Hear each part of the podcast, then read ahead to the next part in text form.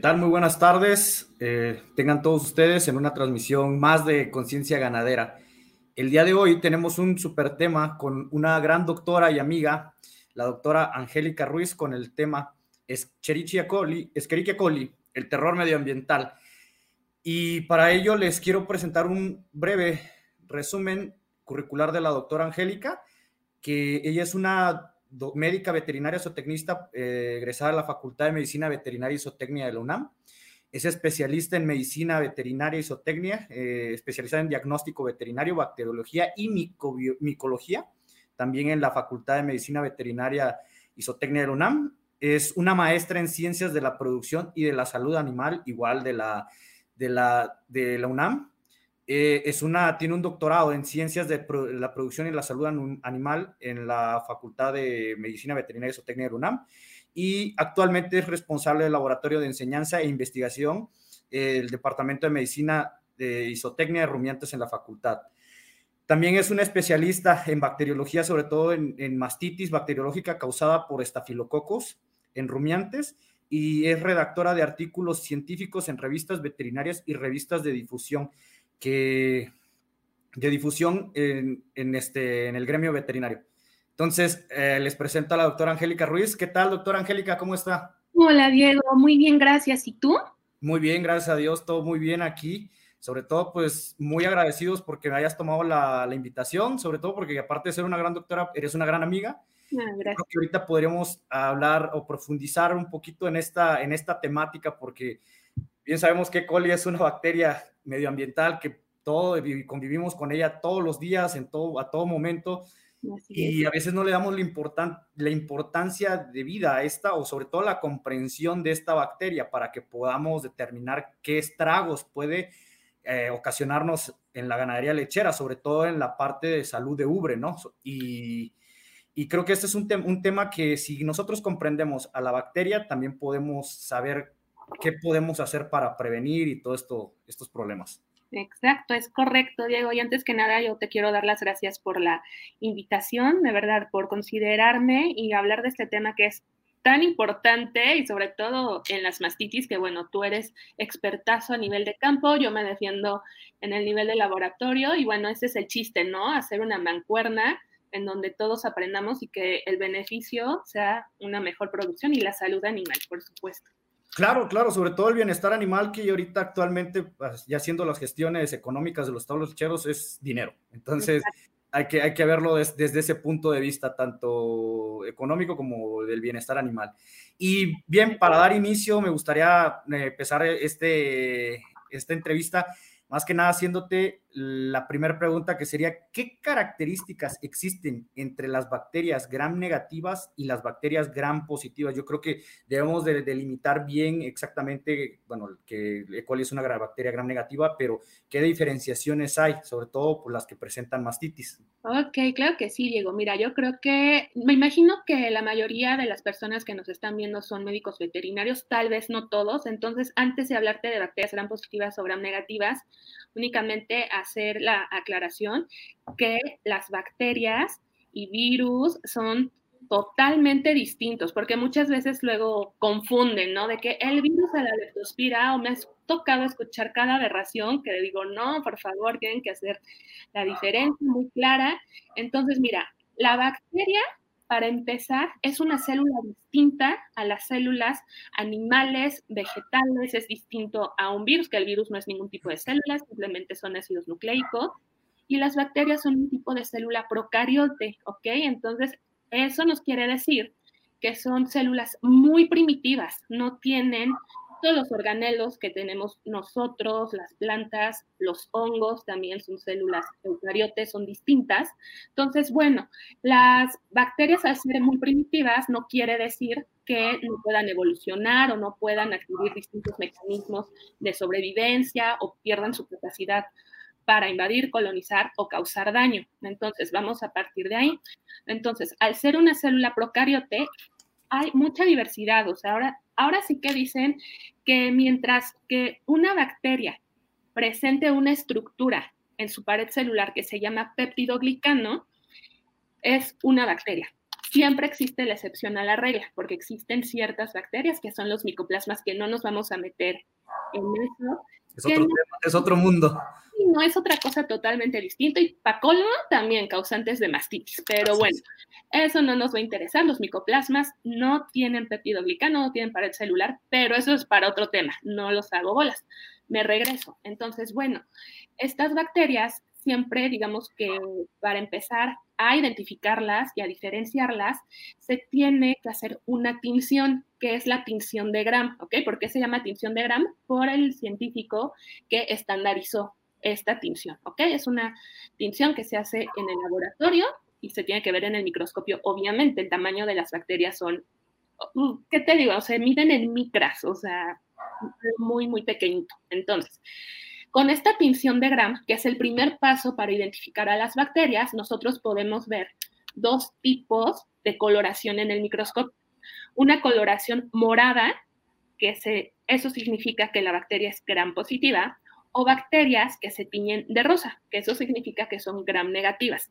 ¿Por qué se da esta diferencia? Ah, pues muy fácil, por la cantidad de peptidoglicano que presentan en su pared celular. Ahorita les hablo de este peptidoglicano porque también es muy útil para la bacteria para invadir, para causar mastitis. Bueno, otra vez me regreso. Entonces, bueno, E. coli es una bacteria gram negativa. Tiene un peptidoglicano muy delgadito comparándolo con bacterias gram positivas y además tiene una estructura extra, que es la membrana externa, ¿ok? Esta membrana externa es exclusiva de bacterias gram negativas. En esta membrana externa, además, hay componentes que también actúan como factores de virulencia, que también le van a ayudar a la bacteria para causar enfermedad, ya sea en glándula mamaria mastitis o u otro tipo, ¿ok? Lo más común que han escuchado seguramente es que, hay este, bueno, una, que coli es parte de la microbiota normal o de que, ay, este, ya me diagnosticaron que me dio una infección este, entérica por E. coli. Entonces, E. coli es una bacteria que puede estar, uno, como bien lo dijiste, estamos conviviendo con ella, está en el medio ambiente, hay una gran cantidad de cepas o patotipos, que es como se le conoce ya en, este, en esta área de investigación, y bueno, gracias a todo el avance en los estudios moleculares que hay, se ha visto que hay cepas de E. coli que son apatógenas, que no nos van a causar ningún daño porque las tenemos como parte normal de la microbiota, y hay patotipos o cepas de E. coli que van a causar gran cantidad de enfermedades en cualquier parte del cuerpo, enfermedades sistémicas, locales, se pueden aislar de heridas, de procesos este, en, diarreas, en mastitis. Entonces, eso es E. coli, una bacteria gram negativa que presenta esta estructura que es la membrana externa, ¿ok? Sí, claro, por supuesto. Y creo que para, hay que empezar con lo básico para que podamos comprender esta, esta cuestión, porque hoy en la actualidad, durante las últimas de, eh, de la actualidad y las décadas pasadas hemos dado nos hemos dado cuenta que estas bacterias, fuera de que, como dices, son células primitivas, eh, están evolucionando, están en constante desarrollo, o sea, ellas también quieren preservar su propia vida, su existencia, entonces están buscando mecanismos cada vez para ser más resistentes a, ciertos, a ciertas cuestiones o adaptaciones cada vez más únicas, ¿no? Creo que la parte bacteriológica nos determina que, que podemos, un, ya hay cepas de coli que pues, ya crean biofilm, ya llegan a tener contaminaciones incluso en las pezoneras y todo eso nos ocasiona muchos, muchos problemas de, e, en, los establos lecheros. Ahora, eh, es importante lo que nos mencionas, lo básico, porque también así sabemos que cómo el mecanismo del sistema inmune de la vaca lechera va a reaccionar ante esto y qué estragos puede llegar a hacer. Ahora, mencionabas cuestiones de patotipos y todo eso, que también viene siendo mi segunda pregunta, que ¿qué estructuras tiene E. coli para invadir colonizar y evadir la respuesta inmune?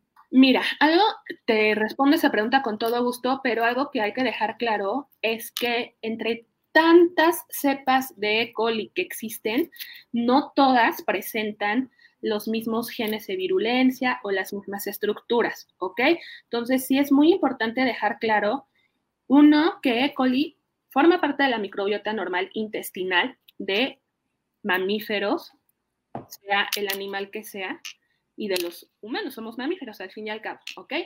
Entonces, no quiere decir que las E. coli que nosotros estemos eliminando de manera normal nos van a causar enfermedad de ninguna manera. Seguramente las que están causando enfermedad las estamos adquiriendo al comer alimentos contaminados. Los mismos animales a lo mejor están adquiriendo estos, estas cepas de E. coli que son eh, que tienen mayor cantidad de genes de virulencia de otros animales previamente infectados, ¿ok? Ahora sí, ¿qué tiene E. coli? Hablando de las patógenas. Mira, para empezar también a desmenuzarlo y no irme a cosas ya a lo mejor un poquito más técnicas, mira, las cepas de E. coli obviamente en estudios que se empezaron a hacer en humanos, empezaron a clasificarlas en estos patotipos que te he mencionado, ¿no? Dentro de algunos patotipos está la enteropatógena, la enterotoxigénica, la enteroagregativa, la enterohemorrágica o la enteroinvasiva. ¿Por qué se llaman así? Ah, bueno, se llaman así por los genes de virulencia que se han identificado, ¿ok?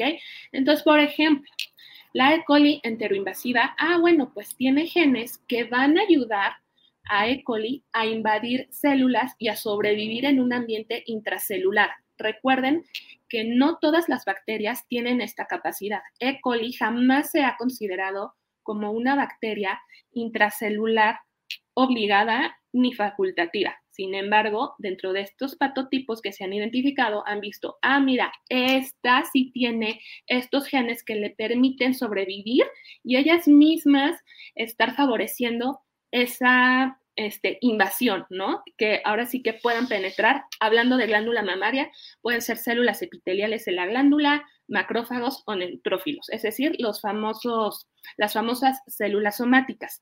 Una cepa cualquiera de E. coli, simplemente por ser E. coli y por ser una bacteria gram negativa, ahora sí, ¿qué va a tener? Pues hablando ahora sí de la estructura que está conformando la bacteria, de manera normal, Puede tener, o más bien siempre tiene flagelos. E. coli es una bacteria móvil. ¿Qué es un flagelo? Ah, bueno, pues es este organelo bacteriano que le va a dar la capacidad a la bacteria de moverse. El flagelo es un factor de virulencia que es, es detectado por la respuesta inmune, donde se puede montar esta respuesta, formar antígenos específicos, ah, eh, perdón, anticuerpos específicos, ya que el flagelo es un antígeno, y ese flagelo le puede ayudar a la bacteria a empezar a invadir y a colonizar. Otra cosa que tiene en su estructura E. coli son adhesinas o las fimbrias, ¿ok? Aquí también, este, nada más aclarar que no todas las adhesinas tienen una naturaleza fimbrial, ¿ok? La fimbria es otro organelo que le ayuda a la bacteria a adherirse a las células y a los tejidos. Las bacterias siempre se tienen que adherir para empezar a invadir y a colonizar cualquier tejido, ¿ok? Sin eso es prácticamente imposible. Entonces, ya tenemos flagelo, le va a ayudar a moverse. Ya tenemos adhesinas fimbriales o afimbriales, es decir, que no tiene nada que ver con la fimbria. Las fimbrias pueden estar en toda la superficie bacteriana, ¿ok? Otra cosa que pueden tener algunas cepas de E. coli es la cápsula, ¿ok? Entonces, la cápsula es una estructura todavía externa a la membrana externa, digamos que es la capa, la más, ahora sí que la más externa, perdón por decirlo. Bueno, esa cápsula también está ayudando a la bacteria a evadir a la respuesta inmune del animal. En este caso me refiero a la fagocitosis, eh, o sea, los macrófagos, los neutrófilos van a actuar de manera, por decirlo coloquial, refractario a esa cápsula y no van a poder fagocitarla, ¿ok? Generalmente esto se da por la naturaleza de la cápsula que es polisacárida, ¿ok? No tiene un origen peptídico. ¿Qué más tiene? Si no tuviera esta cápsula, alguna cepa de E. coli, bueno, pues con el solo hecho de tener membrana externa, pues ya también está presentando entonces el famoso lipopolisacárido o la endotoxina de las bacterias gram negativas, y en ese lipopolisacárido está el temido lípido A, que el lípido A es el causante de la mayoría de los efectos del choque endotóxico que se pueden presentar en los animales. Entonces, también es causante de fiebre o en reacciones, ahora sí que donde el animal no esté respondiendo de manera correcta a su sistema inmune o la cantidad de, de E. coli, ahora sí la dosis infectante es tanta que puede causar. La carga bacteriológica es elevada para que, y entonces no puede contrarrestar el sistema inmune ante esta alta carga de bacteriológica. Es correcto. Ajá. Entonces, pues mira todo lo que ya tenemos y son, te estoy hablando así que únicamente estructuras que presentan por default. O sea, van a presentar flagelo, adhesinas, cápsula y la membrana externa, porque es parte de su estructura. Otros genes de virulencia que pueden llegar a tener, bueno, estos están codificados ya sean dentro del cromosoma o dentro de los famosos plásmidos, que son, que no es otra cosa un plásmido más que ADN extracromosomal, es decir, no está dentro del cromosoma de la bacteria. Y bueno, pueden estar codificados ahí. Estos plásmidos se pueden estar transfiriendo de una bacteria a otra y es así como las bacterias pueden estar adquiriendo nuevos factores de virulencia. Entonces, con eso ya te dije muchas cosas donde la bacteria puede causar un daño terrible en la glándula mamaria o en otra parte del cuerpo. No, y, sobre todo que, todos estos factores de virulencia que puedan alterar la producción de la leche, por ejemplo. Claro. Hay, hay este, metaanálisis que se han realizado en vacas que han tenido episodios de mastitis, sobre todo en las ambientales, sobre todo E. coli. Claro. Específicamente, y como no hay una presentación subclínica como tal debido a los, a los factores de virulencia, incluso la capa de polisacáridos que hace una, una reacción exacerbada por parte de la cascada inflamatoria, que por eso vemos que una mastitis por E. coli puede llegar a, ser, a, estar en horas inflamada la ubre, o sea, eh, puede que en dos horas esté el proceso inflamatorio y que lleguemos y veamos una ubre bastante, un, un cuarterón bastante alterado, ladeado, como le decimos en el campo, y esto en el metaanálisis, como, como les repetía, como volviendo, tiene, hemos visto que las pérdidas por E. coli solo por reducción de la producción láctea es de 3.5 kilogramos por día por toda la lactación. ¿Qué quiere decir eso? Que estamos perdiendo casi aproximadamente 1.067 kilogramos de leche por toda la lactación multiplicado por el precio que tenemos actual de, la leche, estamos, estamos evaluando alrededor de pérdidas en lo de 8 mil, desde entre 7 mil 500, 8 mil, 9 mil pesos por episodio de mastitis, tomando en cuenta que este es un valor promedio. Algunas, algunas cepas, como bien lo dijiste, pueden ser más virulentas y pueden dañar más el epitelio de la glándula mamaria, la glándula mamaria, los alveolos, el parénquima, y que pueda llegar a ser una reducción arriba de los 5 de los 5 kilogramos por día en toda la lactación. Ahora, los costos de tratamiento, los costos de veterinarios que tenemos que atender, porque hay una, una realidad de que como la E. coli llega a ser una bacteria eh, limitante dentro de la glándula mamaria, pero aún así entre no tratar y tratar, pues hay que tratar, sobre todo por lo que dices los factores de virulencia, como la endotoxemia al nivel sanguíneo, que eso puede, por eso a veces, y esta es la realidad, hay vacas que pueden llegar y, no salen de ese, de ese, no salen de esa. Y eso es muy lamentable porque hay maneras preventivas para trabajar sobre ellas y que te puedan ser más económicas, dándote en cuenta que estás perdiendo 8 mil, más de 8 mil pesos por episodio de mastitis por esta bacteria. Entonces, eso también es, eh, bueno, era también la parte de las cuestiones de la pregunta que te estaba haciendo, sobre todo porque ya me contestaste la otra de los diferentes patotipos de coli que existen. Pero hay algo muy importante que dijiste ahí que me llamó mucho la atención sobre la habilidad de evadir la respuesta inmunológica por parte de esa bacteria. Claro. ¿Qué, nos, está diciendo la ciencia actualmente que está comportándose esta bacteria? Mira, esto es muy interesante. Antes de responderte esta pregunta, bueno, no te, yo te hago una, una pregunta, pero al final, ¿va? Ah, buenísimo, me parece. Porque es más de campo y tú sabes que yo de campo, pues no sé, pero tú me vas a responder esa que ahorita me surgió. ok, mira, la manera que tiene de evadir la respuesta inmune te hablé de distintos patotipos, ¿no? Te puse como ejemplo la E. coli enteroinvasiva, que es la que tiene capacidad de invadir. En este caso me refiero a las células epiteliales de glándula mamaria, ¿ok? Esa invasión, que no es normal en los distintos tipos, es una manera que va a tener la bacteria de evitar la fagocitosis. No va, obviamente no va a poder ser ni fagocitada ni por macrófagos ni neutrófilos, la célula epitelial no va a tener la capacidad de eliminarla. O sea, simplemente ahí está sobreviviendo, está escondida de manera muy cómoda. Entonces ahí se puede esconder. Ojo, no todos, no todas las cepas de E. coli que están causando mastitis tienen esta habilidad les digo, como bien lo dijiste tú, Diego, hay cepas que son más este, virulentas que otras, ¿ok? Entonces, ojo, no es de que se espanten todos de que, oh, es que mi vaca ya le dio mastitis por E. coli, ya valió. No.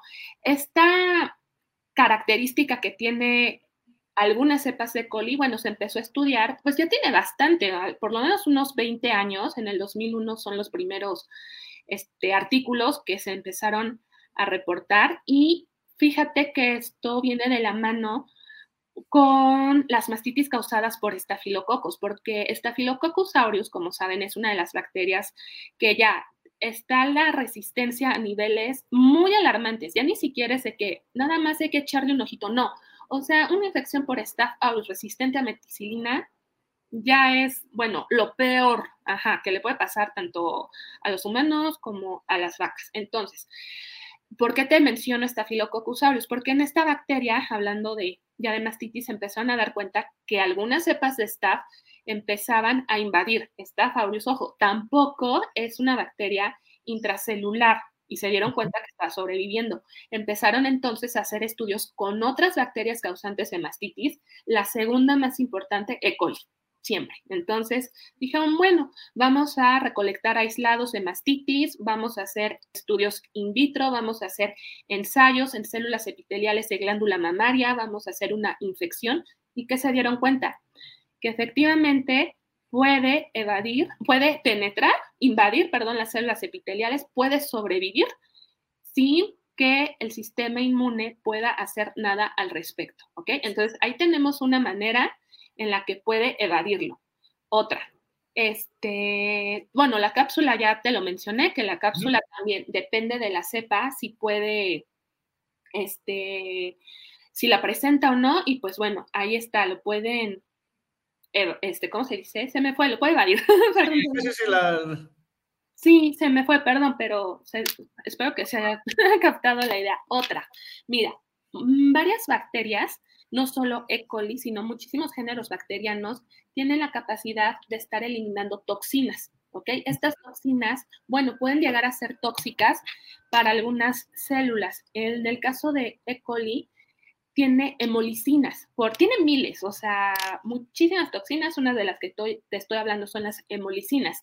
¿A qué le suena esta hemolicina? Bueno, que tiene la capacidad de estar atacando glóbulos rojos, afectando o dañando, como prefieran decirlo, y les forma poros en las membranas de los glóbulos rojos. ¿Ustedes creen que está padre que un glóbulo rojo esté siendo atacado de esta manera? No, pero bueno, no solamente lo, lo va a provocar en glóbulos rojos, también lo puede estar provocando en neutrófilos, formando poros, así, mil poros en la membrana de estas células somáticas y de esta manera los puede estar, pues, lisando a los neutrófilos. Pues nadie quiere que sus neutrófilos que van a ser su defensa empiecen a, alisarse, o sea, entonces estas toxinas también le ayudan a evadir, eh, sí, pues sí, a evadirlo. Va a decir, no, quítate neutrófilo porque ahí te va mi toxina. Entonces ahí tenemos ya varias, pues como, pues características, varias moléculas, pues,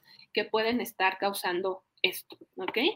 No, y creo que es algo muy interesante también que, que comparemos también las cuestiones de, estas super, ya son superbacterias, las tenemos que hablar de esta manera, o sea, eh, creo que el, el, uso responsable de los antibióticos, porque han salvado la vida de la humanidad y los animales y son parte del bienestar, del bienestar animal, también hay que voltear por alternativas preventivas y sobre todo de saber cómo, ah, cómo poder este, tratar esto, porque en Staphylococcus aureus, es muy común la resistencia a las penicilinas. Eso ya está de muchos, muchos años. Entonces, pues esto te eleva a cuestiones de, aparte de que como es un patógeno contagioso que se transmite durante el ordeño, puede llevar a un, estafilococo. Yo he escuchado de, carne propia de gente que lo ha tenido en sus establos y han dicho que es una de sus, de uno de los, ahora sí que también un terror contagioso porque eh, se, les viene un problemones económicos y pueden ir hasta la quiebra incluso. Claro. Y todo esto a veces siempre lo pongo en comparativa y siempre les digo, ok, pero ¿cuánto te puede costar los diagnósticos de laboratorio que puedas hacer versus lo que puedes perder por tener o no tener esta bacteria? ¿O por qué no basados en ya con laboratorio, con, porque no somos magos, no somos adivinos, no por una presentación subclínica o clínica o con una prueba California vamos a determinar qué bacteria me está ocasionando un problema. Nos da ciertos criterios, pero hay que englobar toda esa parte para poder determinar las acciones que vamos a tomar un establo para eficientar los recursos. Esa es la, la realidad. Ahora, mediante coli, tenemos que aprender a convivir con ella. Lamentablemente es algo que no vayamos a decir, no, no puedo decir, ¿sabes qué? Es que la podemos erradicar porque estaría yo mintiendo, estaría yo, eh, no estaría diciendo la verdad. Entonces, sobre todo porque Staphylococcus sí tiene maneras de poder controlarse de, por medio, incluso para poder erradicarla, pero E. coli desafortunadamente es una bacteria que no se puede trabajar de esa manera. Ahora, es preocupante lo, las, las, este, la problemática de la evasión del, sistema inmunológico de, por parte de esta bacteria, porque también estamos hablando que ya ni siquiera las, las respuestas naturales del cuerpo que pueda hacer que controle esa infección por lo menos en, en, los, en menos de cinco días, por lo menos, eh, es preocupante, ¿no? Porque estamos hablando que ya tenemos que recurrir a otras, eh, a otras herramientas, ¿no? De prevención, sobre todo, una, cuidar siempre la nutrición debido a las altas demandas de energía que requiere el sistema inmune para que las vacas estén sanas. Y sobre la inmunidad innata, también hay que considerar la inmunidad adaptativa y respuestas de memoria que puedan tener, por ejemplo, los esquemas de vacunaciones y todo esto específicas para, por ejemplo, un E. coli J5, para que pueda este, la glándula mamaria o el sistema inmune ya tenga cierto reconocimiento, ¿no? Para que no nos agarre de sorpresa. Digo, eh, estas son herramientas, y yo también lo tengo que decir muy claro, es mucha gente piensa que porque estamos vacunados o ya se vacunó la vaca, ya está, tiene un campo protector. la realidad no es así, o sea, depende de muchos factores, también el estado inmunológico, si está inmunodeprimida la vaca, si, si están bien alimentadas, muchos factores, ¿no? Si se hizo bien la inmunización, porque muchos dicen, ah, ya vacuné, pum, ya piqué, pero bueno, también va la inmunización, o sea, sí se creó memoria, sobre todo no para que evitemos los casos de mastitis, sino para que la respuesta de, la respuesta inflamatoria no sea tan exagerada y sí pueda controlarse. Entonces, para que los tratamientos sean más efectivos cuando pase, ¿no? Porque bueno, nos vamos a medidas de prevención con E. coli, pues mejor apuntemos a la bioseguridad que pudiéramos tener con desinfectantes, que ah, igual todavía en, el establo, en los establos lecheros todavía estamos en vías de desarrollo. De, en, este, en, esta, en esta parte de la bioseguridad, que por ejemplo en las granjas porcinas, en avícolas, ya están súper tecnología de punta con la bioseguridad porque saben la importancia de esto. Claro. Ahora, eh, también este, quisiéramos preguntar, ahorita ya se, se, me ocurrió una pregunta sobre los aureus, porque esa es una de tus especialidades. Y más que nada, yo creo que si hablamos de coli, tenemos que hablar su, su otra, una contraparte, que es este, el, el Staph aureus. ¿Qué nos puedes comentar sobre los Staphylococcus aureus? Mira, Staph aureus realmente es una bacteria a la que hay que tenerle muchísimo respeto. También va a depender de la cepa de la que se trate, ¿ok? Obviamente hay algunas que tienen muchísimos genes de virulencia en comparación con otras. Lo que es muy similar entre Staph aureus y Escherichia coli, aunque son distintas bacterias desde su estructura más básica, es que las dos han evolucionado para poder persistir dentro de la glándula mamaria. Es decir, que una vez que entran y que causan todo este proceso inflamatorio y que aparentemente ya fue controlada la mastitis, ya sea por uso de antibióticos o porque la misma glándula mamaria fue capaz de controlar la infección, es que podemos ver animales que ya estuvieron infectados, que tal vez les hicieron el diagnóstico de laboratorio y les reportaron ya sea esta o E. coli, que vuelven a caer con estos cuadros, ¿ok? Se empiezan a empiezan a tener animales con mastitis crónicas. Entonces, esto se debe a que probablemente la bacteria que está causando la infección, bueno, tiene esta capacidad de evadir la respuesta inmune y algo que me mencionaste hace ratito y que quiero retomar es la formación de biofilms, ¿ok? Los biofilms es otra forma que tienen algunas bacterias también de, son comunidades bacterianas. O sea, Así es. la de- dime. Incluso E. coli ya, ya, ya hay documentaciones de que ya genera biofilm. Claro, sí. Sí, eso, eso también me, me- por eso eh, eh, la pregunta va ahorita siendo espontáneo porque veo de, a- a- de ser diferentes estructuralmente, pero veo tantas similitudes Sí, con respecto similitudes, a, cómo quieren preservar su vida, ¿no? Estas bacterias. Claro, sí, sí, sí. Acuérdense que una bacteria jamás va a tener por finalidad matar al hospedero, jamás. O sea, obviamente si lo matan, pues ellas se quedan prácticamente sin, Sin- sin sin. Sin hogar. Sí, exacto, van a decir, ¿para qué lo mato? O sea, por eso a mí recuerdo mucho que en mis clases de inmunología durante la licenciatura me decían, los virus o bacterias que causan la muerte son los menos adaptados y me ponían como ejemplo el virus de la rabia. O sea, más bien no se ha acabado de adaptar, por eso causa la muerte, ¿ok? Pero no es porque el virus diga, te voy a matar, simplemente no está tan adaptado como haciendo una comparación entre virus y bacteria, que bueno, bueno, sí lo puedo hacer entre virus, ¿no? Por ejemplo, el virus este, que causa la varicela. Pues nada que ver que es un herpesvirus, nada que ver con el virus de la rabia. Por supuesto que no, ¿ok? El de la varicela yo creo que a muchos nos dio de chiquitos. No pasa nada. O sea, pasó la enfermedad, no nos mató. Es un virus que está, que está muy adaptado, ¿ok? No te va a causar la muerte. Hablando de bacterias. Bueno, tenemos bacterias como Mycobacterium, como Staph, como E. coli, que no te van a causar la muerte. Realmente causan la muerte cuando el sistema inmune del hospedero ya está muy comprometido. Que dice, ¿sabes qué? Hasta una bacteria como E. coli, que no debería de causarme más que a lo mejor una diarrea o una mastitis, entre comillas, que es fácil salir de ese cuadro inflamatorio por parte del animal, que les pueda causar la muerte, es así de chin. Te pongo otro ejemplo con Staph aureus en el caso de las cabras. Las cabras sufren obviamente de mastitis, obviamente, pero siempre que están infectadas por Staphylococcus aureus, en el mejor de los escenarios es que esa cabra va a perder la glándula porque se necrosa. O sea, las toxinas Staphylococcus aureus les pueden causar hasta la muerte. Entonces, por eso digo, en el mejor de los casos, pierde la glándula. Desgraciadamente, al ser animales que están este, especializados en la producción de leche, pues va a decir el productor, no me sirve esta cabra, o sea, la mejor ya la perdí. Entonces, ahí está la importancia más bien de tener un buen control, cuarentenar a los animales nuevos, de hacer un buen lavado de las pezoneras, tener un ambiente limpio también. Entonces, ahora sí, ya me regreso a la formación de biofilms. Como tú lo mencionabas, Diego, los biofilms, por definición, uh -huh. son comunidades bacterianas que están embebidas, por decirlo así, en una matriz que es formado por la propia bacteria.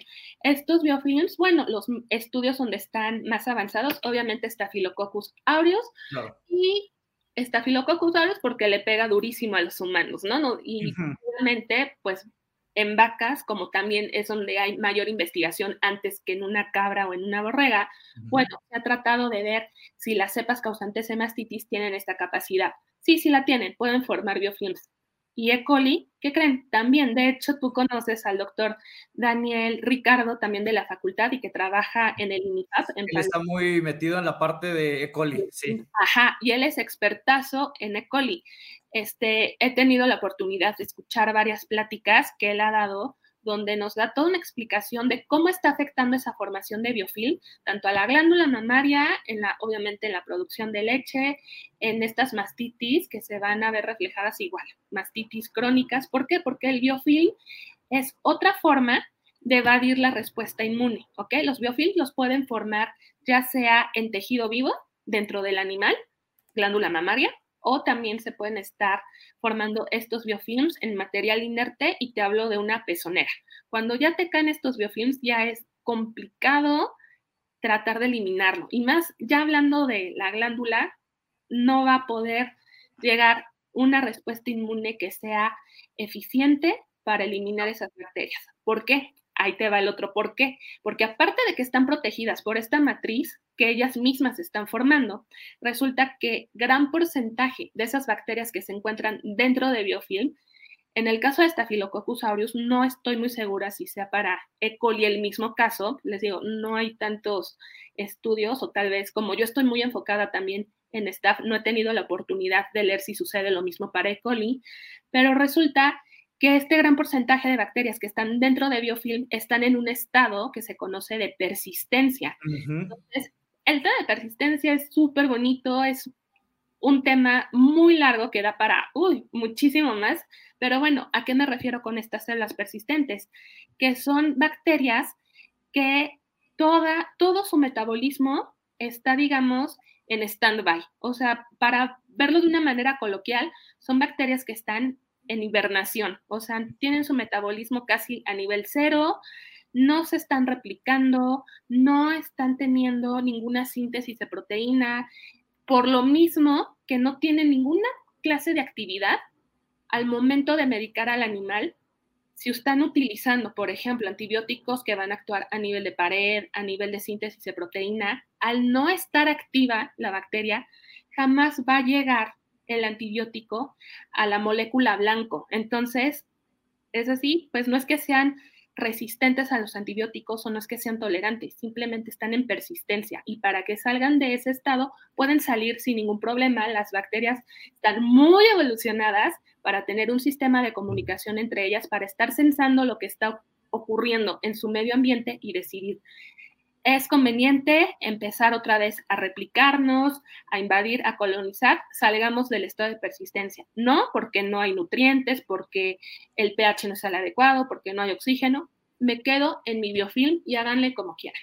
Entonces, ahí sí está medio complicada la situación. O sea, porque aparte de que está causando mastitis, ahora, a ver, desastre de las bacterias. a ver.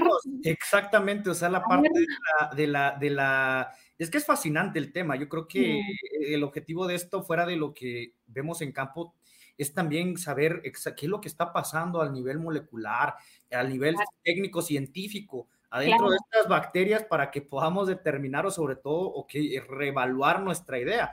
Ahorita hablando un poquito de cuestiones de campo, pues bien sabemos que ahorita los recursos están por los costos de todos los insumos de la ganadería lechera están por los cielos, sobre todo los granos, los alimentos.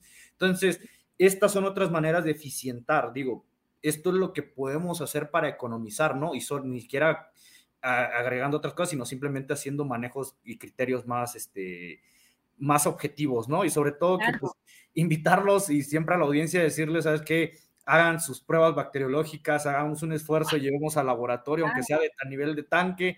Es importante saber qué, qué, qué, tenemos en el establo y qué puede llegar en el futuro estar o qué ya tuvimos para tener un histórico y poder determinar todas estas cuestiones. Entonces, es como la parte de los libros, bajarlo a, a lo que tenemos en, en cada quien en, en, nuestros establos. Digo, siempre, les, siempre les hago este este comentario. O sea, a lo mejor los manejos que a ti te funcionan no le funciona al de al lado o viceversa.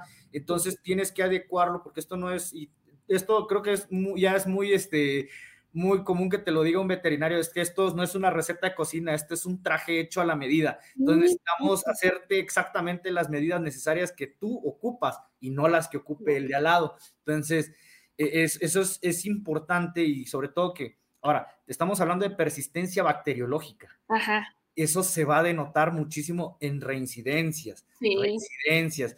De tu 2% a lo mejor de mastitis que puede llegar a tener mensual, que puede llegar hasta el 3, puede todavía algo, puede ser algo todavía normal eh, al mes de mastitis, que esta, de este 2% de todo tu ato venga siendo de todas estas vacas que caen en mastitis, tenga una reincidencia arriba del 30%, y ya estamos hablando de que estamos generando pérdidas impresionantes en la, eh, estamos con ese pérdida es, seguro que en costos brutos por pérdida por mastitis debe estar alrededor del 16 al 18%.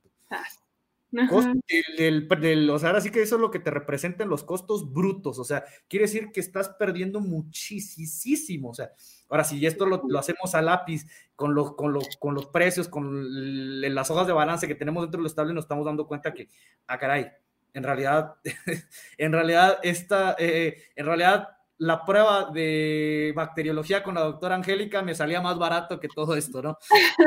Por ejemplo, y sabes qué, Diego, también estás mencionando cosas muy importantes. Decir, bueno, es que sí, hay que hacer pruebas y esto.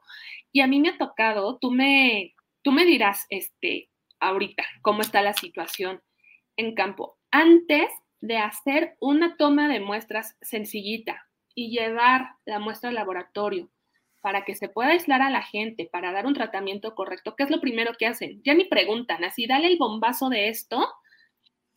Y es así, no, espérense, porque ahí están ocasionando otro problemazo, que es la multiresistencia antibióticos. O sea, esas cosas, este, de verdad no saben el daño que le están causando. Ahorita hay las famosas bacterias del grupo Escape, por escape en, inglés, donde está E. coli y Staphylococcus aureus. Están otras bacterias como Pseudomonas, Acinetobacter, Klebsiella y Enterococcus. O sea, imagínate, ahorita, hace ratito vi una infografía que sacó la Facultad de Medicina de la UNAM, en donde estas bacterias escape están causando más muertes que lo que puede causar el VIH, el VIH en su peor época. O sea, imagínate, y todo esto es por la multiresistencia, ni siquiera es porque, ay, es que evolucionaron tanto y adquirieron tantos genes de virulencia.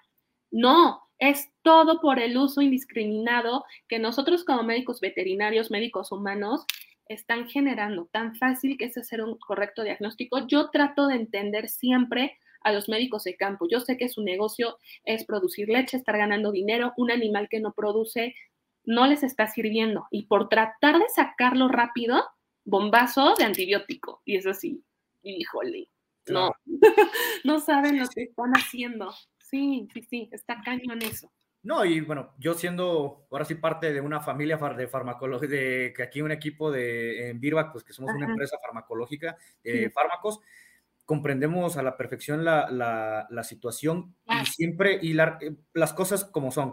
La realidad es que las bacterias mm, las estamos obligando a que hagan estos mecanismos de resistencia de estos productos, porque bien lo dijiste, o sea, ¿cuánto nos cuesta, ah, en, y no solo en la dentro del establo, una visión de futuro, cuánto nos cuesta que nuestra cepa, a lo mejor si era una cepa que era resistente, no era resistente a penicilina, y nosotros lo hicimos resistente a penicilina como los estreptococos con las oxitetraciclinas. Entonces, ahí es donde empezamos a decir, ok, bueno, entonces, ¿qué, qué, es? ¿Es un gasto o es una inversión lo que puedo llegar a hacer? Ahora, teniendo ya un diagnóstico bacteriológico certificado de que te determine qué bacterias tienes en tu establo, ya te puede dar una luz, una, una, este, una, una idea de cómo puedes direccionar tus, tus protocolos de tratamiento. Ahora, si tienes un estreptococo, claro que con penicilina los puedes tratar muy bien. Si tienes un estafilococos, a lo mejor vas a tener que usar metodologías o antibióticos un poco más específicos a esto, pero también cuidando la parte de que no, porque el problema está de que si llega a haber algún grupo de estas bacterias que queden todavía vivas, entonces ahí es donde empiezan ya a tener codificaciones genéticas que empiecen a generar genes que resisten a, a, este, a ciertos grupos de antibióticos, como es el caso del staph con la meticilina, que estamos hablando que, son, que ya son antibióticos ya de, de última, incluso en humanos, o sea, he, he, leído que ya hay, hay cepas que pueden llegar a ser resistentes incluso a la vancomicina. Ajá. Y así es donde ya empezamos a ver que ya no son bacterias resistentes, ya son pan resistentes, ya son ya no son ni multiresistentes, son pan resistentes, casi resistentes a todos los grupos. Exactamente, entonces, y, como bien lo dices, o sea, causa más muerte, o sea, en estadísticas que puede llegar a ser más, este, que ya está ocasionando más muertes que lo que fue el VIH. Entonces, ahora, ¿qué es lo que tenemos que hacer en la ganadería lechera? Porque si lo vemos desde el punto del establo lechero, ok, ya les dije todos los costos económicos, las pérdidas económicas que podemos llegar a tener y sobre todo que pues estamos dando eh, alimento para la humanidad, ¿no? Entonces esa es la parte que también tenemos que comprender de la zoonosis de la vaca a nosotros y de nosotros a la vaca para poder determinar así por qué son tan exigentes estas empresas lácteas como Alpura o Lala que te exigen bacteriologías, bacterias incluso que no tengan presencia de algunas. Entonces, esa, eso viene porque al final nosotros somos los que consumimos esto Y yo sé que hay establos que son muy buenos para poder llevar controles de eso, como les digo, lecherías como de Alpura y Lala, que hay establos de alta eficiencia y muy buenos, pero también hay una parte, por ejemplo, hay establos, bueno, o zonas, sobre todo en el trópico de México, que todavía están en vías de desarrollo, en la cual todavía tienen mucho por conocer en esta parte de bacteriologías, ¿no? Claro. Entonces, eh, todo al final para que pues también tengan un negocio rentable, ¿no? O sea, un, lechero puedan llevar la leche, ganarse los premios por calidad de leche y todo eso que se representa en el bolsillo, ¿no? Y, ahorita creo que ya tenemos algunas preguntas ahí, esperemos si me las pueden poner en pantalla. Ok, sí. Mientras yo sí quiero agregar, Diego, que sabes qué es lo peor, que todos estos problemas de mastitis todo, todo, todo, o la gran mayoría de estos, todo se puede solucionar o prevenir con una buena limpieza. Y antes de limpiar o tener camas secas o que el animal tenga un buen lugar de descanso, prefieren bombazos de antibióticos. Es así. ¿Y por qué no prueban con agüita y con jabón para que mejor dejen de infectarse claro. los animales? Es que es tan sencillo. Y te digo, esto yo no lo veía así. Cuando yo empezaba, en estas cuestiones de mastitis, tuve la oportunidad de estar, de participar en un proyecto para aislar bacterias y ver la salud de los animales en un establo lechero. Y resulta que los resultados nos dijeron que prácticamente todas las vacas de uno o varios cuartos estaban eliminando Staphylococcus aureus. Pero entonces, pues nos reunimos todos los participantes y decían, no, pues es que hay que medicar, que no sé qué esto, hasta que el doctor Jorge Ávila García, que en paz descanse, muy buen médico, perdón, de la facultad, dijo, ¿y por qué no intentan primero por limpiar las instalaciones? o sea, yo, ah, muy buen punto. O sea, bueno, obviamente yo no era la encargada ya de los corrales ni nada, yo estaba haciendo únicamente los aislamientos. Yo dije, oye, sí, ¿no? limpien. o sea, pero es que a veces la solución más básica es la que debemos de ver y a lo mejor esto, esta cuestión básica puede ser el 20% de las acciones que va a representar el 80% de todas las ganancias de Entonces, sí, siempre hay que voltear a ver a, lo básico, o sea, siempre con un criterio, con un buen sentido común para poder determinar, o sea, es que pues, no tiene caso que te traigas el antibiótico que acaba de salir en el mercado, sino no sé, desinfecta, desinfecta. O sea, estos animales sí ya estaban en un punto en que se les iba a dar tratamiento, ¿no? Porque sí estaban mal, pero bueno, era, quieren tratar, bueno, o quieren evitar que siga ocurriendo esto, también limpien. Ya tenían el problema, había que sacar a los animales, obviamente, los tenían que curar, pero si no limpiaban, no iba a suceder nada, o sea, se iban a estar otra vez reinfectando, reinfectando, y es así de, no, por Dios, entonces mira, agüita y jabón hace maravillas en todos. Entonces, con eso se agarran, más bien van a prevenir muchísimos problemas. Ok, perfecto. A ver si me pueden poner la, pregunta. Ah, sí. Eh, es bueno, creo que es una pregunta, no sé si es una afirmación. ¿Es posible que por E. coli se pierda la ubre completamente? Bueno, pues, pues sí se puede perder la, fuera de perder la ubre, que perdemos la vaca, y si es probable que el cuarto que esté afectado pueda llegar a, este, a, pues ya no produzca la leche que se deba, o incluso si es una si hay reincidencia de por una mastitis, puede, se, se tiene que secar, ya no se deja de, producir leche ese cuarto. Entonces sí, sí hay posibilidades, nada más que ahí, bueno, que se vaya, que se pierda la ubre como tal, sería que afectara a los cuatro cuarterón, a los cuatro cuartos, para que pueda, pueda perderse así como tal. Pero es más probable que pierdas a la vaca. Roger Ramírez nos pregunta, ¿cuál es el porcentaje de incidencia de mastitis causada por E. coli? ¿Te parece si contestas con más o menos cuánta tipificación has tenido con tus pruebas de leche con respecto a E. coli? Pues te voy a decir algo que tanto en bovinos como en caprinos, en caprinos es mínimo. La verdad es que mis respetos para las cabras. Eso tiene que ver con las células somáticas, o sea, eso es por especie, no, no tanto porque hay que limpios. Lo que sí les puedo decir es que depende mucho del establo. A lo mejor tú, Diego, sí tienes más experiencia, hay establos que están mucho mejor que otros. Entonces, algo importante mencionar, Staph sí es el primer causante de mastitis en bovinos, E. coli es el segundo, pero creo que esa incidencia, ese porcentaje depende del establo en donde esté haciendo. La verdad es que sí se aíslan E. coli de manera sencilla, no es, es común, no tan común con Staph aureus, pero depende del establo. Hay animales que vienen de establos, la verdad, muy cuidados, muy limpios y no hay problema. Cuando ya ves que todas tus vacas, el 90% de las muestras de leche que tomaste, que tomaste perdón, tiene E. coli, es una, se hizo una muy mala toma de muestras, ahí pasó algo, no limpiaron bien, no se pusieron guantes o algo pasó, o ustedes evalúan si se hizo bien la toma de muestras o de plano ese establo estaba pero para llorar, ¿ok? Entonces depende mucho del establo. Sí, depende del establo y también la estacionalidad del año, digamos, a lo mejor en el verano, en las, las temporadas de lluvia, ah, las incidencias por mastitis ambiental, ese coli, puede llegar a ser incluso hasta el 50% de todos tus casos de mastitis al mes. Incluso puede llegar a ser más, como bien lo dices, depende mucho porque si tienes el 85% de tus vacas en grado 1 y 2 de higiene en un score de 1 a 5, puedes tener una prevalencia muy baja de E. coli, pero eso va a denotar un establo de eficiencia, o sea, va todo como correlacionado, ¿no?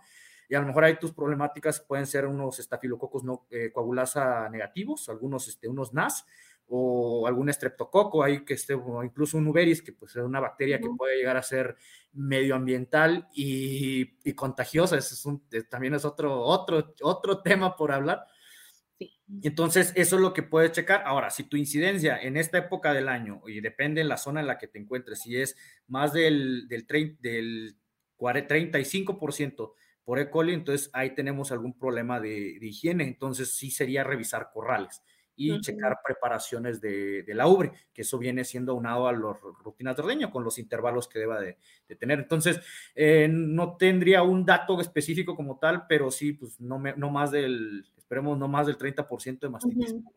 Sí, más o menos. Que los episodios sean por E. coli. Y a ver, otra pregunta aquí. Eulogio Ibarra nos pregunta: ¿existen cambios o características físicos de la leche al despunte específicas a la infección por E. coli? ¿Y en qué época del año o ambiente tendremos más casos de infección? ¿Te sientes cómoda contestando o si quieres? Sí, sí, de hecho la segunda parte de la pregunta ya la respondiste, ¿no? En, e, en, época de lluvias es cuando va a haber mayor incidencia por estas mastitis por E. coli y de los cambios físicos, mira, este, por una prueba de California o por el puro despunte sin meterme ya a prueba de California, es a lo mejor complicado decir, ay, mira, está sangrando ese coli, o ay, tiene coágulos, tiene codolondrones, ese coli.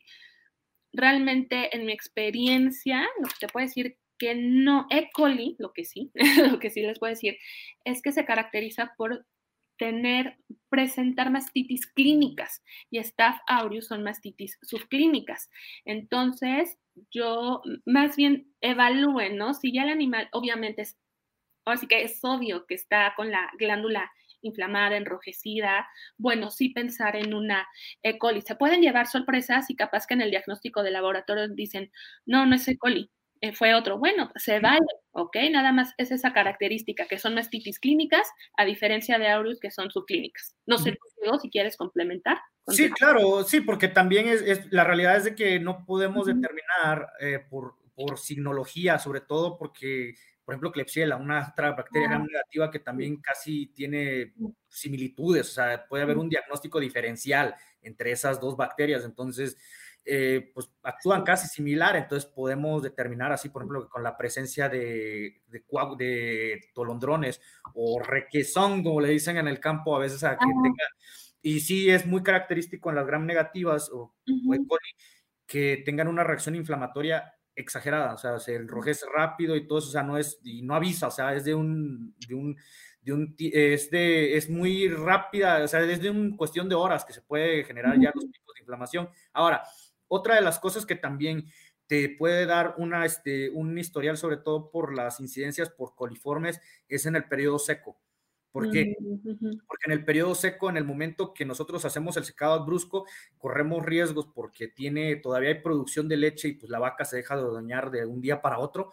Eh, entonces ah, se llena la glándula mamaria de, leche y puede haber escurrimientos. Entonces, esto puede contraerse en el medio ambiente sobre todo, porque la realidad es que en, el, en, el en las vacas secas casi no le prestan mucha atención al, al, confort y a cómo están ahí. Entonces, puede que esté un poquito en desafío eh, de higiene. Y si es así, esto lo que va a hacer es de que, bueno, puede tener una, una, se puede contraer la infección al inicio de la lactación, que me va a detonar en los primeros días postparto con por los primeros cinco días en una mastitis clínica que podamos ahí y pueda yo determinar, ah, ok, esta es muy probable que la pudo haber contraído durante los primeros días del secado o en la calostrogénesis, en la parte de la transición, donde también se vuelve a, a llenar la glándula mamaria y ahí corremos tanto otros riesgos metabólicos que está pasando la vaca en que pues haya más, sea más propenso una infección por E. coli, pero eso también lo podemos determinar en, ese, en esa etapa, en ese ciclo preproductivo de la vaca lechera. Ah, ok, mira, qué interesante, no sabía. Y también algo que a lo mejor sería bueno comentar, Diego, ¿te acuerdas que de hecho lo comentamos en clase? Bueno, porque Diego es mi alumno. es que cuando se hace prueba de California, y se llega a acidificar la reacción, o sea, el, reactivo de California tiene un color púrpura normal, ¿ok? Su colorante es púrpura de bromocresol, no hay gran ciencia. Pero a mí, este otro gran académico de la facultad que también ya falleció, el doctor Salvador Ávila, me decía que mastitis por coliformes tienden a acidificar la leche y que el reactivo puede cambiar a un color amarillo. Entonces yo me quedé con esa enseñanza, yo nunca tuve la oportunidad de verlo, no me ha tocado, yo realmente es muy raro que salgo a campo, tengo años que no salgo a campo, más bien yo recibo las muestras de leche para trabajarlas en bacteriología, no me ha tocado. Entonces, no sé, Diego, si tú, si tú has tenido esta experiencia de que cambie el reactivo o es una leyenda urbana.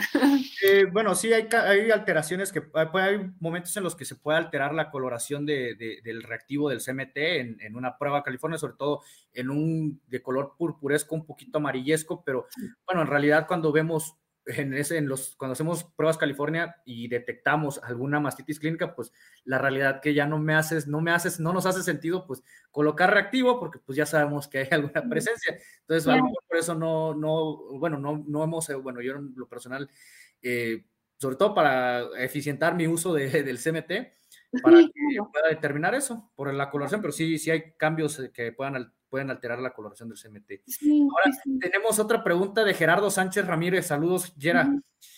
¿Qué opinión tienen de las vacunas del mercado que están contra el Staphylococcus aureus? Mi opinión es muy personal, no le voy a tirar a nadie y es por experiencia. Es uno que las vacunas comerciales a lo mejor le sirven muy bien a un establo y muy mal a otro. ¿Por qué? Porque las cepas de Staphylococcus aureus que le está causando mastitis a unas vacas no es la misma cepa que le está causando mastitis a las vacas de otro establo. Esto tiene que ver con qué factores de virulencia presenta. A lo mejor la vacuna va a actuar contra cinco antígenos nada más y la mastitis que le está causando, el Staph aureus que le está causando la mastitis a los animales tiene más factores de virulencia. Entonces, bueno, la vacuna no va a ser tan efectiva. Es por esto que no, por lo menos yo no he escuchado que digan la máxima vacuna acabó con los problemas de mastitis. No. O sea, ahorita si lo ponemos en algo muy común es la vacuna contra COVID, que dicen, ya hay vacunas, yay. Ay, es que ya salió Delta, quién sabe si proteja. Chin, ya salió Omicron, pues quién sabe. O sea, obviamente, como están teniendo variedades, otros antígenos, pues a lo mejor este, sí actúa contra ciertos, pero pues ya llegó esta superbacteria de Staphylococcus aureus y dice, ah, ok, me van a neutralizar el efecto de estos factores de virulencia. No pasa nada, yo tengo aquí más y puedo seguir invadiendo y causarle una infección, inflamación a la vaca, ¿ok? Entonces, por eso yo no he escuchado que exista, wow, la máxima vacuna, pero tú cuéntanos, Diego, tú eres el que estás en campo, no sé si utilizan vacunas. No, sí, sí, son, bueno, es que pocos está, la verdad que todavía está como, es una herramienta relativamente que pocos establos la están introduciendo. Yo en lo personal sí la recomiendo, O sea, son una buena herramienta, pero recuerden esto, o sea, no es solo la vacuna, o sea, hay que checar todos los factores alternos para poder realizar una buena inmunización en sus vacas, desde su alimentación, si simplemente si están suplementadas con minerales como es fósforo, cobre, selenio, eh, vitamina A, D, E, que pueden llegar a e, evitar el, estrés oxidativo, sobre todo que sean antioxidantes que puedan ayudar a, esa, a, las vacas lecheras para que pueda tener un buena, buen funcionamiento del sistema inmune, porque con el estrés oxidativo, las, primer, las células, las primeritas que son atacadas, son las células inmunes. Entonces, eh, yo observaría esa parte y sí, sí, o sea, es correcto que dices que por ahí sí diferentes cepas, pero también recordemos algo que las vacunas de mastitis no en sí no te van a hacer como, como les vuelvo a repetir, no es un campo protector y sobre todo por cómo funcionan las células del sistema inmune, ahora sí que en la glándula mamaria es muy diferente en ese órgano, entonces eh, si hay que prever eso, lo que nos puede ayudar ahí es, por ejemplo, que que al tener una inmunidad más adaptada, una memoria celular de, de, la vaca, que por la inmunización, que pueda hacer que no haya una presentación muy agresiva, ¿no? De un caso de mastitis, tanto como E. coli, J5, a un staph, Staphylococcus aureus, ¿no? Porque también ya el, el sistema va a tener mecanismos para poder contrarrestar estas infecciones. Claro, sí, te digo, las vacunas, pues ahora sí te habrá establos en que les les funcione muy, muy bien. Entonces, pues ya, más bien, como tú dices, depende de muchos más factores, ¿ok? Y bueno, Eliseo Velasco, ¿qué tal, Cheo? ¿Cómo estás? Eh, ¿Cómo aplicar este concepto de diagnóstico adecuado en los problemas de mastitis en el ganado de doble propósito? Yo creo que es una buena pregunta, sobre todo porque eh, pues en el trópico todavía estamos en esa, en esa, en ese, este, en, en, esa, en este, en esta parte de nuevos diagnósticos, bueno, de estos diagnósticos. ¿Qué nos puedes comentar? a ver si la capté en el sentido en el que va la pregunta. O sea, es este de decir, mándeme muestra de leche, tengo problemas. Ok, sí, porque no me vaya yo a ir por otro lado, que ni al caso. Uno, este, el ganado doble propósito, bueno, tenemos, digamos, una ventaja, es que la incidencia de mastitis es menor. Obviamente, ganado especializado en producción de leche, ahí es el gran problema doble propósito es menor, pero aunque sea menor, les da mastitis y siempre se da la misma recomendación. Antes de medicar, tienen que tomar una muestra de leche, mandarlo al laboratorio y ver qué bacteria está causando el problema. Porque si volvemos a lo mismo de que, ay, tú medícalo, no pasa nada, otra vez, problemas de multiresistencia, ¿ok? Este, yo entiendo que a veces los laboratorios de diagnóstico están muy lejos, es difícil que se pueda llevar la muestra, sí, pero... Sí, antes de las 24 horas y todo eso para que pueda hacerse un buen... como tú mencionabas, Diego, este, a la larga, ¿qué va a ser peor? Mejor en este ganado de doble propósito, el problema no va a ser tan grave, ¿ok? Pero pues tienen que decir, me conviene que esta vaca esté enferma, que las cepas se hagan multiresistentes, hay tienen que evaluar muchas cosas, o sea, eso es lo que yo opino. No sé tú, Diego, si has trabajado con doble propósito. Sí, claro, mira, eh, aplicar los conceptos de diagnóstico, yo creo que podemos empezar con las herramientas más básicas y sencillas. Eh, CMT, hagan sus pruebas de California una vez al mes, si tienen 10, 20 vacas, es, eh, háganlo ahí, tengan un buen criterio para poder este, determinar, porque la realidad es que a veces llegan, les hacemos CMT y dicen, no hombre, me sacaste todas mis vacas enfermas, no, ya no vengas a hacerme otro CMT. Y bueno, en realidad es como, bueno, nada más tapar el, el, sol con un dedo y pues eh, luego se notan otros problemas. Ahora, eso siendo de una manera básica, esto no te va a determinar qué bacteria tengas. O sea, hay que ser conscientes que solo el recuento de células somáticas te dice hay o no hay bacterias, pero no te dice cuál es. Entonces, por ejemplo, los centros de acopio que, eh, por ejemplo, en la zona de, de, Veracruz, de Liconza, los acopiadores de leche y todos estos, ellos están teniendo eh, programas de, diagnóstico de estos bacteriológicos.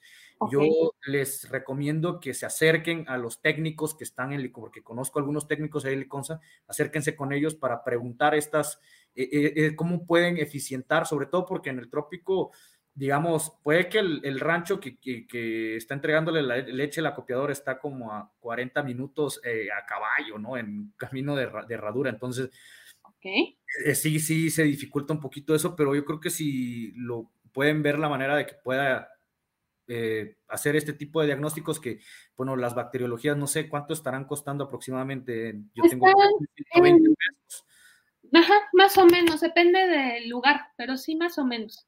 Y si para economizar y todo eso, mejor no manden de vaca individual si no, no les, económicamente no les es viable manden de una muestra de tanque o de sus, de, sus jarras, de sus ánforas donde tengan la leche y ahí poder llevarlo a, un análisis de laboratorio que pueda ser económico y pues bueno para ustedes. Incluso hasta se pueden juntar varios grupitos, de grupitos de ahí de dos o tres ganaderos que pues junten, junten una muestra ahí este, de los tres y que la manden y que la paguen entre los tres. Entonces, ahí me va a salir la bacterióloga, Diego, y te voy a decir, no estoy de acuerdo. Sí, está Me va a salir la bacterióloga. Bueno, mira, ¿por qué no recomiendo que hagan eso? Porque si ustedes juntan la leche de tanque y de tres o más productores, no vas a saber ni de qué animal viene, ni de dónde empezar a atacar esa infección. Entonces, híjole, sí, yo sé que el costo es un gran problema, pero tiene que ser leche individual, de glándula.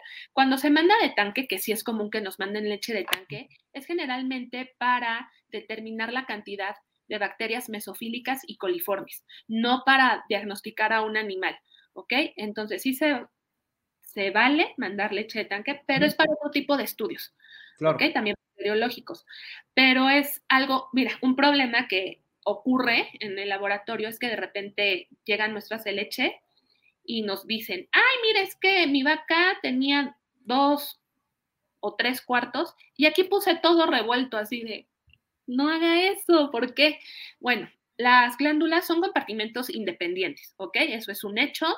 Que esté infectado un cuarto no quiere decir que el otro va a infectarse. Se pueden infectar, pero porque no tienen un manejo adecuado y el mismo ordeño está propiciando que pase la infección de un lado a otro, ¿ok? Pero si ustedes hacen eso, no vamos a... Podemos llegar a aislar e identificar bacterias. Ok, pero ¿qué tal que identificamos un E. coli, un staph y un strepto? Pues, mm. pues un volado, ¿no? A ver de, de qué era. Y bueno, aunque yo sé que existen antibióticos de amplio espectro, yo creo que es mucho más fácil para el productor decir, este cuartito bonito solo tenía E. coli, el tratamiento va a ser diferente a este. Que bueno, también tener un cuarto infectado con una bacteria diferente y te está hablando de un manejo pésimo, así que es ni cómo ayudarte. O sea, empieza por, por de verdad un manejo distinto, ¿ok? Por eso no se recomienda tanto, no, bueno, no se recomienda en absoluto mezclar las leches. No, pero eso es bueno, es la visión que queríamos nosotros de cómo se tiene que ver en el laboratorio.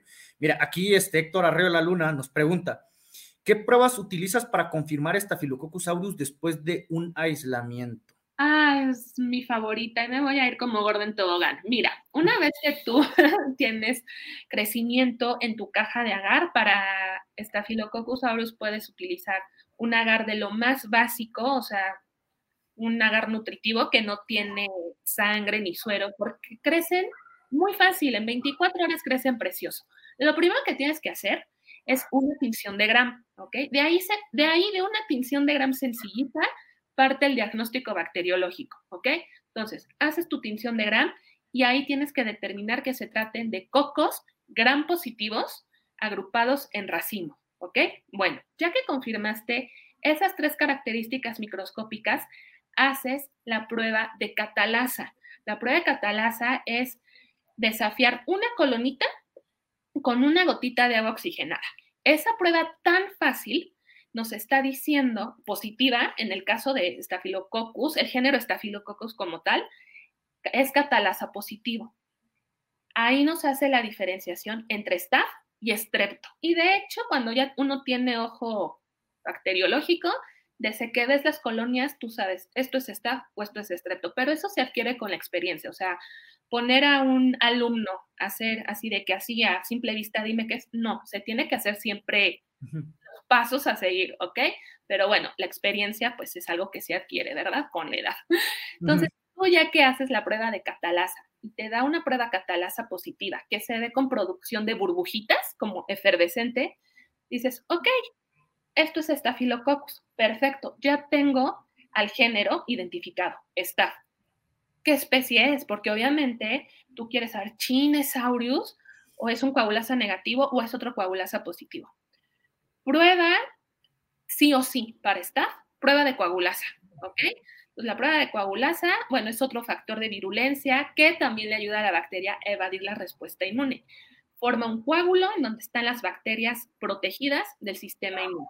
Este factor de virulencia lo ponemos de manifiesto utilizando plasma, de preferencia plasma de conejo, ¿ok?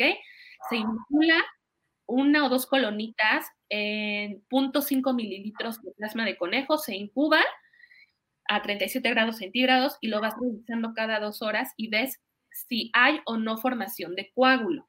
Si forma coágulo, tú ya tienes, al ser casos de mastitis, lo más probable, casi sin equivocarnos, es Staph. Hay otros coagulasa positivos como intermedios que también se han aislado de casos de mastitis, ¿ok? Pero es, no es tan común. Si tú ya quieres hacer bien la diferenciación entre aureus e intermedios, Puedes hacer otras pruebas como susceptibilidad o resistencia a polimixina D, prueba de manitol anaerobio, crecimiento en agar P y prueba de oxidación fermentación. Eso ya te dice si es aureus o no. Si la coagulasa fue negativo, bueno, pues no te puedo decir, ay, qué chido, es un coagulasa negativo, porque también tienen sus, ay, sus detalles. Ay, que dices, ay, coagulasas negativos. Bueno, es otro show para identificar a los coagulasas negativos. Ahí utilizas otros sistemas y eso también da para otra plática, pero a muy grandes rasgos, así identificas que es un estafilococcus aureus.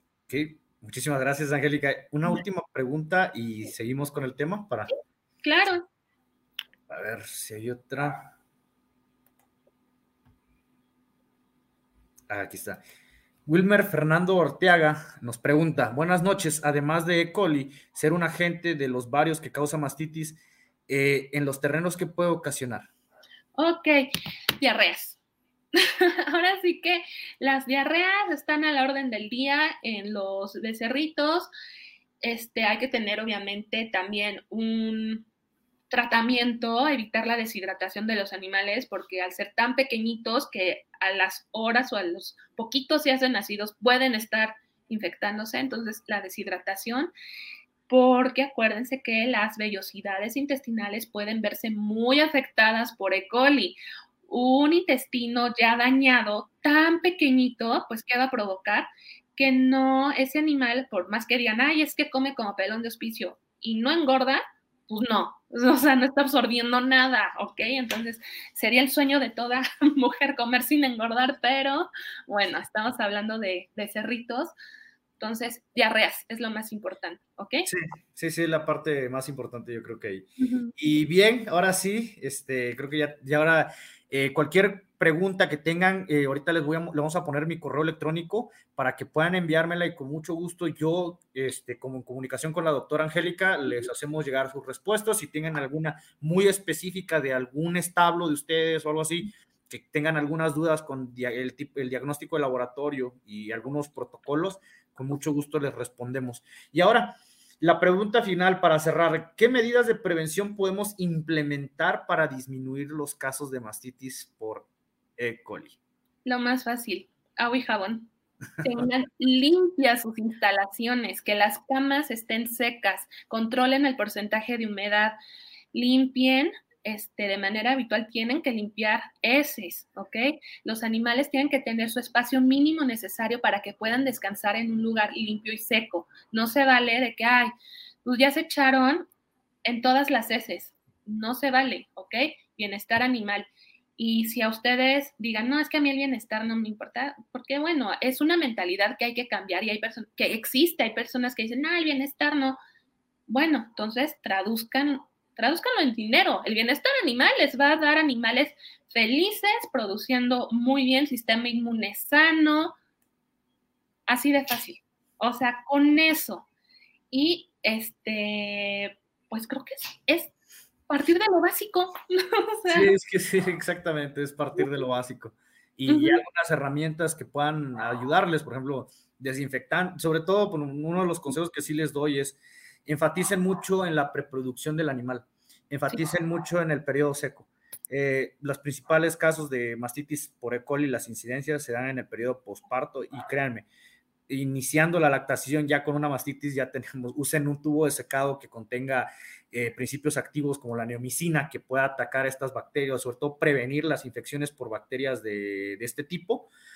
Y también esquemas de vacunaciones, con, incluso con las calostrales, sus esquemas de vacunaciones con este con eh, de mastit, vacunas de mastitis, también eh, suplementación minerales, inyectables, en la, sobre todo en la periodo de transición, eh, vitamina A, D, e, que esos esenciales, esos son de cajón, y el monitoreo constante y la higiene, lo que dijimos, el confort que puedan tener estos animales, nuestras vaquitas en el, en el periodo seco y pues también no descuidar la alimentación y datos, o sea, cuestiones muy a grosso modo, pero creo que incluso si enfatizamos en una etapa de la lactación podemos tener éxito en bajar las incidencias de un establo, sobre todo si es algo que está sufriendo algún problema de, a lo mejor las instalaciones no fueron las adecuadas, que se tuvieron que, que a lo mejor no se construyeron de la manera adecuada, ya son muy, por lo general, instalaciones muy antiguas, en los cuales la humedad puede llegar a ser un reto, pero ver de una manera proactiva el área de oportunidad para mejorar esos manejos y, y, este, y revaluar, ¿no? Porque viéndolo de esta manera, créanme, le, le están perdiendo 8 mil, más de 8 mil, casi 9 mil pesos por cada episodio de mastitis, de E. coli.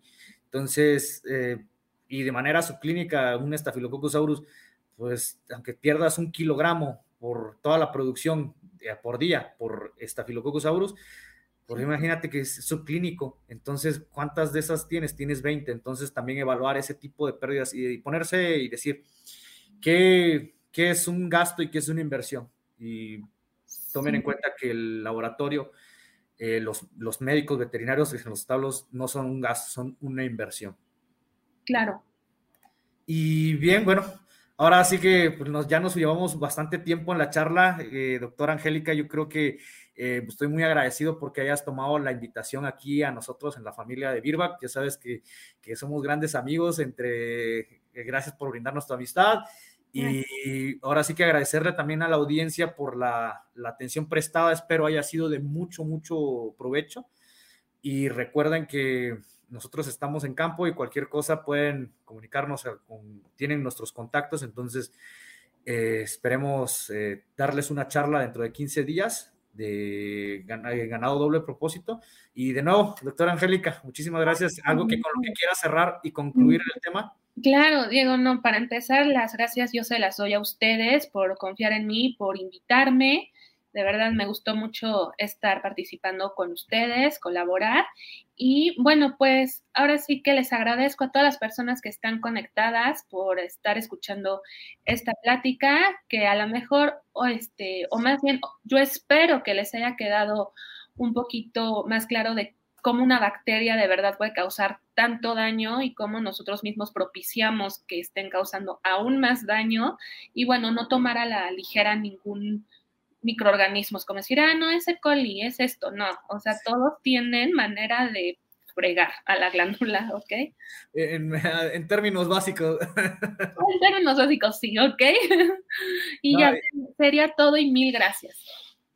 Ok, muchísimas gracias. Y recuerden, nos vemos dentro de 15 días con un tema con el doctor Eliseo Velasco, en el cual se estará hablando ahí del ciclo de la, de la garrapata. Entonces, muchísimas gracias y buenas noches.